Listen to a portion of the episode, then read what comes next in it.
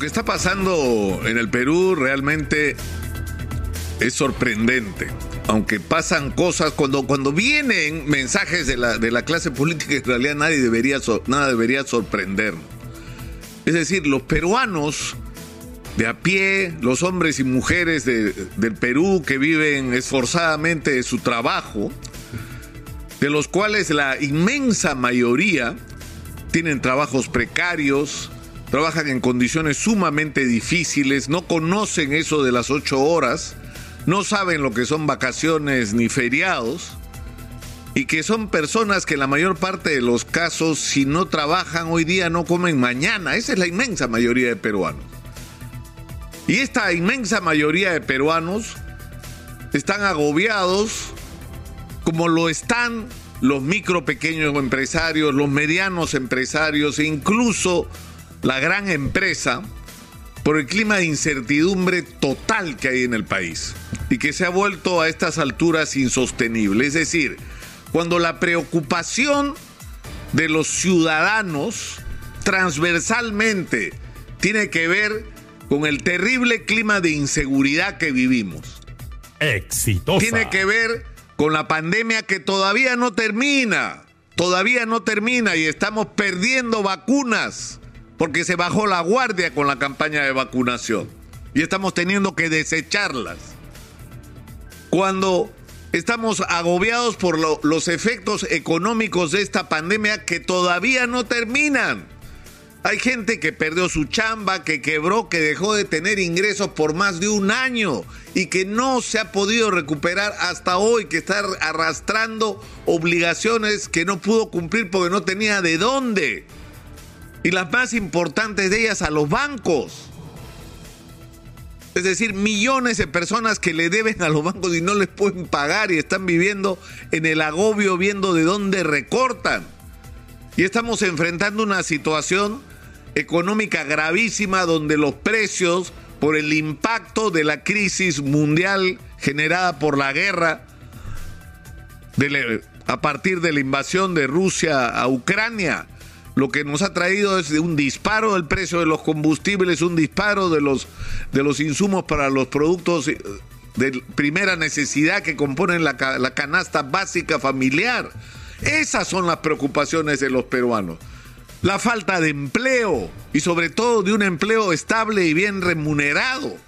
Pero junto con eso está el problema de la tremenda oportunidad que tenemos hoy frente al mundo. No solo porque tenemos, o sea, ya me siento sinceramente idiota de repetirlo todos los días, sin que nuestros políticos se enteren, de que tenemos una oportunidad.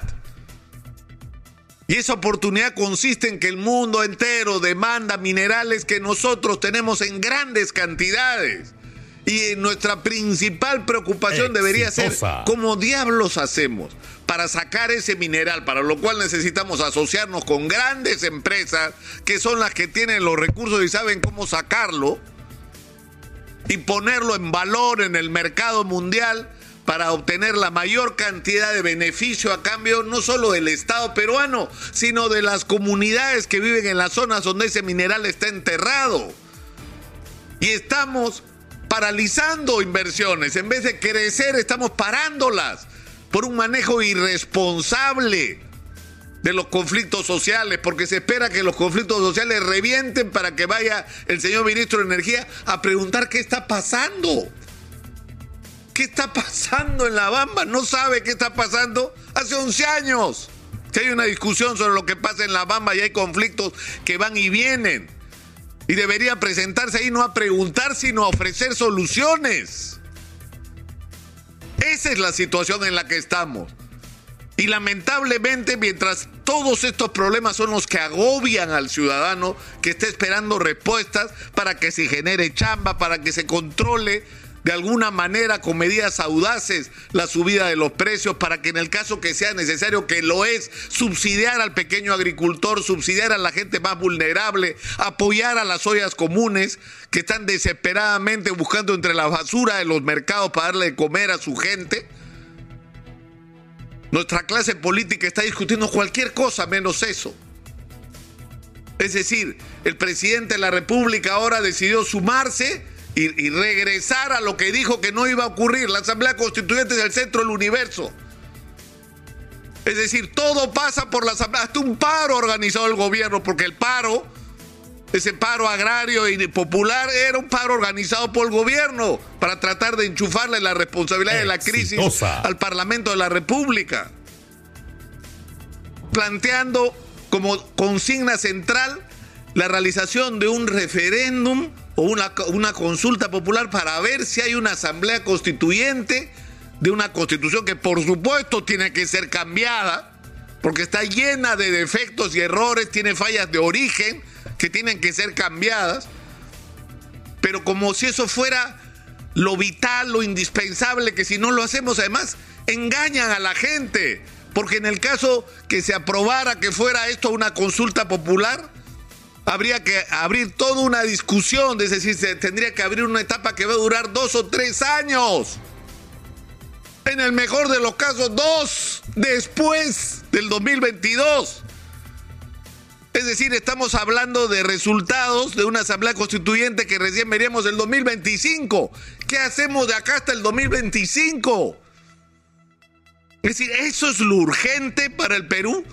Urgente, urgente, asamblea constituyente. No, urgente es responder a los problemas de las personas y de los ciudadanos que están, insisto, agobiados y que no encuentran respuestas de parte del gobierno que sigue poniendo en los organismos públicos a personas que no están calificadas. ¿Y por qué? Porque los ministerios están canjeando por votos en el Congreso. Tú votas contra la vacancia, yo te doy ministerio.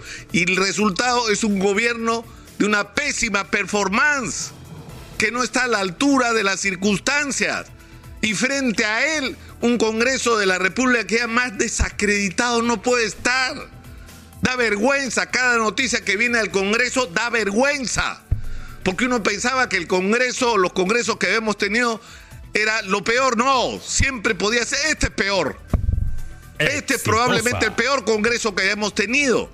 Entonces, en esta circunstancia, donde ni el presidente de la República y su gobierno, ni el Congreso de la República están a la altura de las circunstancias, lo correcto en una democracia en la que se invoca el derecho de los ciudadanos a hacer finalmente lo que decidan, es que nos permitan a los ciudadanos decidir si queremos que el gobierno y el Congreso sigan. Y yo estoy convencido de que la inmensa mayoría de peruanos, más allá de por quién votaron el 6 de junio, más allá de por quién votaron el 6 de junio, en este momento, si usted, señora, señor, tuviera la capacidad de decidir que se vaya el gobierno, que se vaya el Congreso, que se hagan nuevas elecciones, ¿usted qué decidiría?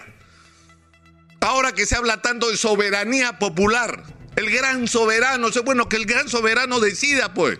Entonces, cuando una congresista o un congresista presentan una moción para adelantar las elecciones, todos miran para el techo todos se hacen los locos, pero en este momento la congresista Digna Calle, una congresista de Podemos Perú, ha presentado un proyecto de ley para hacer esto exactamente, para adelantar las elecciones.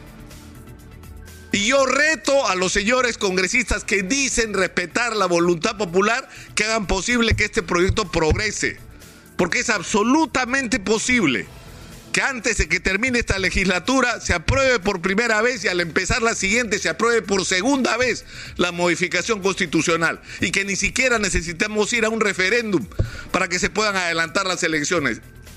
La responsabilidad de que eso ocurra en este momento está en manos del Congreso de la República, porque no damos más porque esta situación no puede continuar, porque la situación mundial se va a seguir deteriorando, porque eso va a impactar sobre nosotros, pero simultáneamente las oportunidades que tenemos hoy en minería, en agricultura, exportación, no van a estar ahí para siempre si no hacemos las cosas que tenemos que hacer ahora.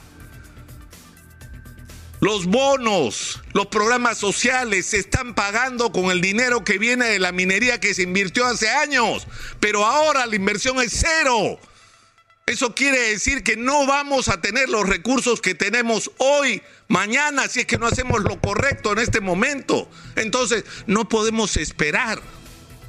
No hay derecho a que la constitución, y ese es uno de los cambios que debería tener, es que nos den a los ciudadanos no solamente el derecho a elegir, cada cinco años a presidente y Congreso, nos deberían reconocer el derecho a que cuando el presidente y el Congreso de la República traicionan nuestras expectativas, traicionan sus compromisos o llegan a un nivel de desconexión con la sociedad que su permanencia resulta impertinente, los ciudadanos tengamos el derecho a sacarlos, porque se supone que de eso se trata en la democracia, no votar un día, ejercer el derecho a la, a la democracia, al voto y ser realmente los soberanos y los otros cuatro años, 364 días, probablemente arrepentirnos de lo que decidimos ese único día. Eso no es democracia, pues. Eso no es democracia. Eso no expresa la voluntad popular, porque la voluntad popular hoy, estoy convencido en el Perú, es una, que se vayan todos.